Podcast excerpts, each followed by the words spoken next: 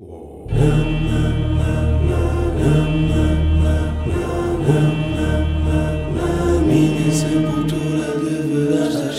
minha sepultura deverá estar escrito. Acho que não há na minha memória um dia específico de, de consciência da morte.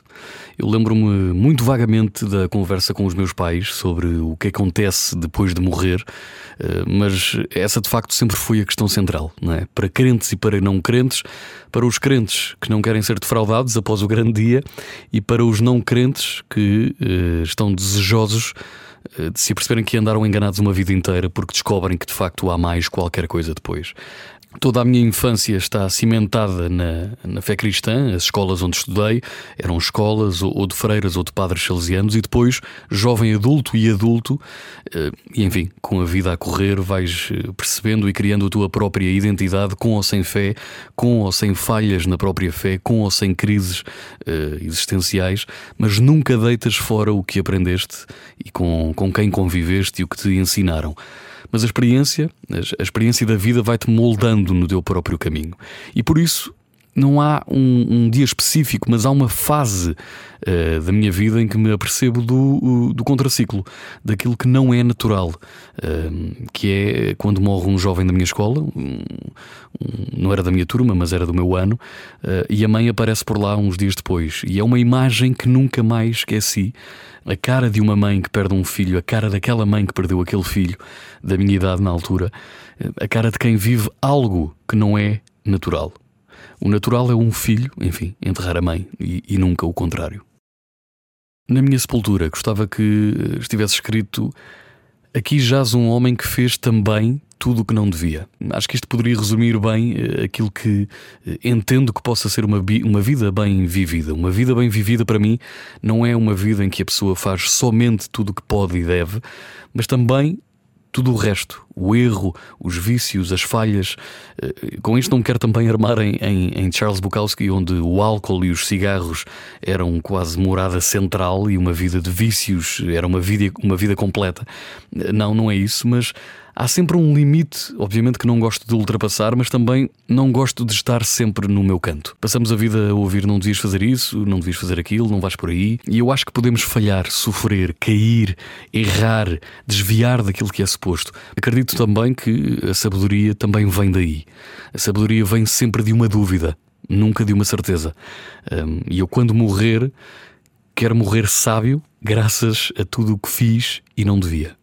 Eu quero viver uma vida tão cheia que permita aos outros dizer, e nunca a mim, porque já cá não estarei para o fazer ou para me fazer ouvir, mas ouvir os outros dizer que eh, não se tratou de uma questão de idade, não era uma questão de idade. Se fosse hoje, não queria que dissessem, coitado, era tão novo. Não, algo como já viste tudo o que ele fez, tudo o que ele viu. Um, ehm, isto pode ser aos 30, aos 40, aos 80. Uh, eh, no fundo, que eu tenha visto muito, o meu funeral acho que devia ter eh, dois momentos. O último seria um, um momento de grande convívio, um convívio pós-lágrimas, pós-abraços, pós-encostos de cabeça, ehm, um grande convívio sobre os disparates que disse, as viagens que fiz, as conversas que tive, poemas que escrevi, namoradas que amei, familiares que incomodei, enfim, tudo. Mas esse seria sempre o último momento. O primeiro seria o momento das lágrimas, que eu acho que faz parte. Aquilo de se fazer uma grande festa e todos celebrarem, obviamente, eu quero isso, mas no fim, acho que as pessoas primeiro precisam de chorar. Eu nunca ninguém, nunca conheci ninguém uh, que instantes após as lágrimas tenha continuado a sentir-se mal.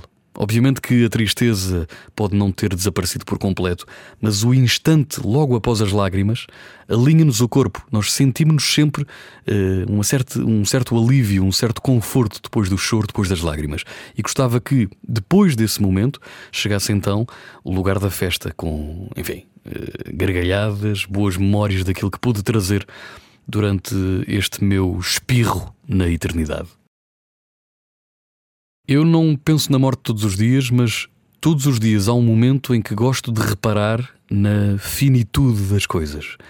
Seja de uma planta que tenho no jardim, num milhafre no meio da estrada, eh, nas folhas caducas, na, noite que dá lugar ao dia. Eu penso, enfim, que de facto, nessas alturas, tens a consciência que não é para sempre. Um, E isso não é, não, não é que isso me faça viver melhor, mas faz-me certamente viver mais consciente, faz-me viver ou dar um valor diferente às coisas. Uh, amanhã já cá não estou.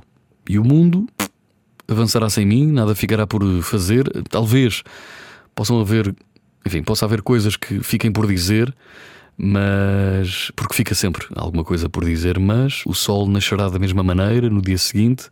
Mas viver reparando nisso e tendo isso presente é viver uma vida mais inteira. E penso, sobretudo, na ordem natural das coisas. Isso é óbvio. O nosso problema nunca será a morte em si, mas sim termos consciência dela. Aliás, somos o único, a única espécie da criação que tem consciência da sua própria extinção. E por outro lado, isso também nos faz eh, temê-la ou faz viver a vida de uma forma mais consciente. O meu cão não sabe que vai morrer e por isso não tem problemas de consciência de será que amanhã eu. Não, quer dizer, vive um bocadinho na base do, do instinto, mas aceitar este fim para mim, faz parte de viver uma vida mais plena, aceitar como ordem natural das coisas, como a água e todo o seu ciclo de precipitação, condensação, evaporação, que desde o início da vida que assim é. Por um lado, eu acredito que quando morremos, vamos para onde estávamos antes de nascer, que é uh, que é o nada, não é? Que é lugar nenhum. Mas por outro lado também acredito que já, que já houve um lugar antes de lugar nenhum, que já viemos sob esta outra forma uh, cá parar. A eternidade já decorria antes de mim e continuará a decorrer, e não acredito que faça apenas parte dela somente aqui e agora. Há duas ocasiões sobre a morte que gostava de partilhar. Uma delas uh, marcou-me bastante, uh, marca-me até ao dia de hoje. Estava na Colômbia, uh, sentado numa pequena caminhoneta de nove lugares, num lugar à janela, à espera do motorista, ia de Santa Marta para Cartagena.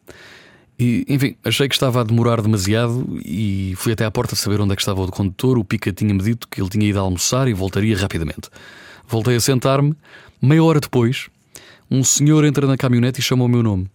Uh, Gonzalo Câmara, uh, um espanhol assim meio uh, apressado, olhando para a fatura do meu bilhete que eu tinha comprado no guichê, levantei o braço e ele avisou-me que a minha caminhoneta era a de trás e não aquela.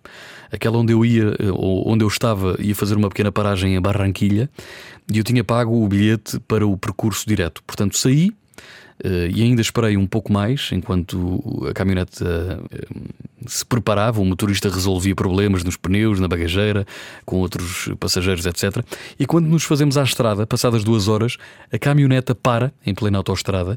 Eu olho pela janela e vejo uh, uma caminhoneta caída e desfeita. Todos saímos para ajudar. Viam-se pessoas no chão, umas inconscientes, outras feridas, outras duas mortas. Um, e era a caminhonete onde eu supostamente devia ter uh, ido. Ajudámos a levantá-la para retirar o condutor e quando cheguei a Cartagena estava no balcão uh, do meu quarto a fumar desalmadamente, a chorar de descarga, porque podia ter sido eu se aquele homem não me tivesse vindo avisar. Eu penso muitas vezes nesse homem que me veio chamar, esse exato momento em que eu saio de um veículo que acabou por se desfazer num acidente e vou para outro onde segui viagem e segui com a minha vida também. Aquele não era o dia do meu fim. E há outra história interessante sobre a morte, que é sobre o meu avô, neste caso. Eh, durante anos em vida, o meu avô nos Açores tentou plantar uma semente de uma árvore, acho que era australiana. Eh, nunca conseguiu. A árvore, a planta nunca deu fruto, a semente não dava, de maneira alguma. Por várias vezes semeou, regou e nada. Nunca. E uns dias depois da sua morte, depois do meu avô morrer, brotou um pouco de, da planta dessa semente no sítio onde toda a vida ele tentou e que viria a tornar-se na árvore incrível que hoje temos naquele jardim uh, lá nos Açores. E eu acredito profundamente que o meu avô está ali, sob outra forma, com outra vida, com outra percepção, com outra consciência, mas ele está ali. O meu avô está ali. Na minha sepultura deverá estar escrito é uma ideia original de Nelson Nunes, o genérico é da autoria de Pedro Bicas. O podcast sai às quintas-feiras e pode ser ouvido em todas as plataformas. Podem acompanhar-nos também no Instagram, basta procurar por Na Minha Sepultura e brevemente estará no ar mais um episódio. Até lá!